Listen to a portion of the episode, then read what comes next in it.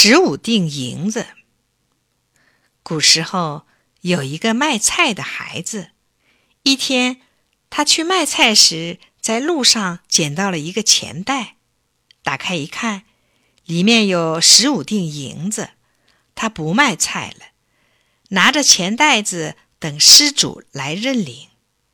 不一会儿，果然有个人急匆匆的来了，满头大汗的在寻找什么。卖菜的孩子问他：“你丢了银子了吧？”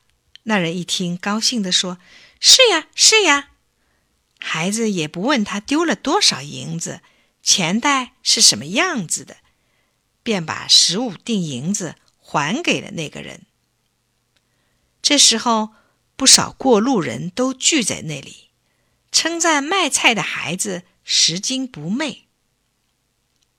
有个过路人对施主说：“你应该分一些银子给这孩子。”其他人一听，都纷纷赞同说：“对，该好好感谢他才是。”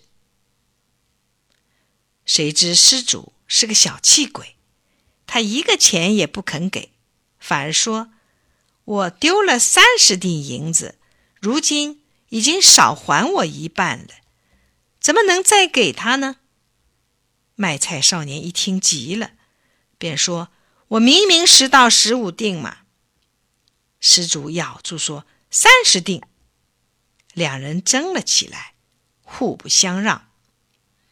一个过路人对卖菜孩子说：“跟他上官府。”施主说：“去就去。”于是两人一起到官府去，不少看热闹的人也跟着去了。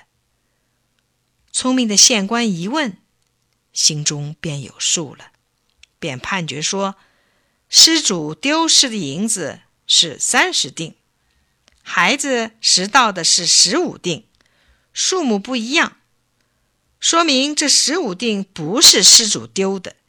现在没有人来认领，就赏给这孩子。失主丢失了三十锭，可能被别人拾到了。